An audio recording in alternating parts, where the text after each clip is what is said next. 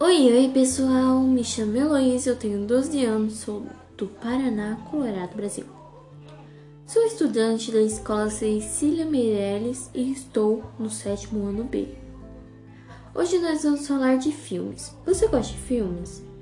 O filme que vamos falar hoje é Valente. Já assistiu?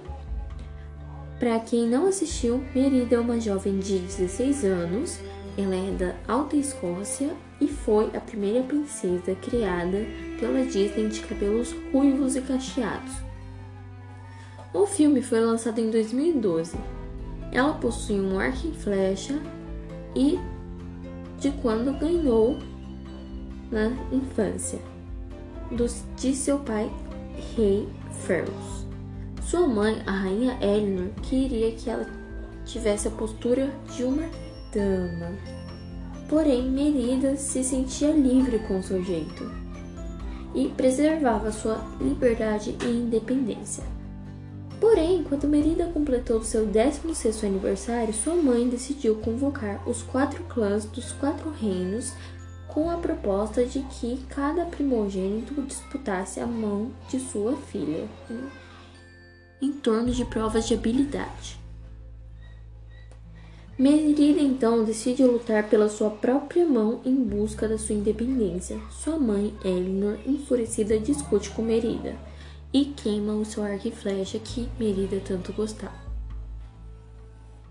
A princesa encontra uma bruxa que concede sua sede de liberdade, transformando Elinor em um urso, avisando que se, depois de três dias ao pôr do sol, ela não cumprisse a charada, Eleanor viraria um urso permanen permanentemente. Para o destino ser restaurado, basta remendar o manto e olhar para dentro. Então, essa foi a charada que a bruxa lhe passou. Merida, correndo contra o tempo para ter mãe novamente, teria que ir ao círculo de pedra, levar sua mãe, urso, né? Um manto restaurado e então esperar ao pôr do sol. Só que sua mãe Elder não foi a única amaldiçoada. Mordu era o príncipe de um reino com um pai e três irmãos falecidos cujo Motum levou sua arrogância a lutar com seus entes queridos, e sem hesitar, ainda humano, com ódio em seu coração, matou todos a sangue frio, em troca de posse.